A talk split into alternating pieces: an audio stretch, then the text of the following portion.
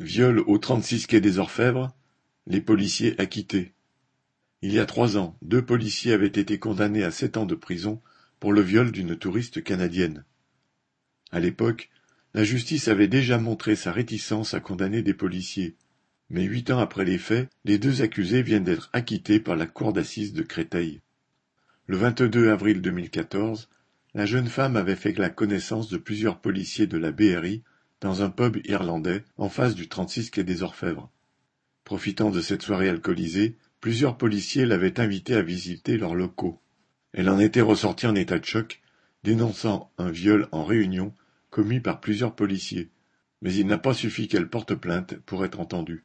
Les deux policiers qu'elle avait clairement identifiés ont d'abord bénéficié d'un non-lieu avant que la justice ne se ravise et les renvoie devant les assises en 2019. Alors que la jeune femme dénonçait explicitement un viol, les policiers ne reconnaissaient que des actes sexuels consentis. Au bout d'un long périple, des preuves comme le texto envoyé par l'un des policiers prouvant sa volonté d'abuser de cette jeune femme et d'appeler pour cela certains de ses collègues, la présence d'ADN des policiers sur la jeune femme et d'autres éléments avaient amené la justice à condamner les policiers à sept ans de prison en première instance. Ceux-ci ont fait appel, et c'est lors de ce dernier procès qu'ils ont été acquittés, alors que le parquet avait demandé la confirmation des peines de prison. Les avocats des policiers se sont servis de son état de choc pour stigmatiser la victime. Celle-ci ne se rappelant pas tous les détails de la soirée, après une thérapie qui devait l'aider à oublier, les avocats des policiers ont invoqué un manque de crédibilité.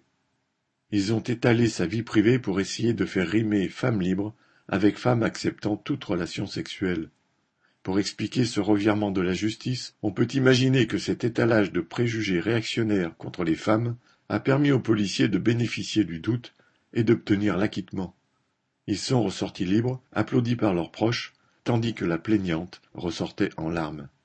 Cette affaire scandaleuse dans la forme comme dans le fond démontre une nouvelle fois que, dans cette société d'oppression, les femmes victimes de violences ne peuvent pas se contenter de faire confiance à la justice et aux institutions pour les protéger.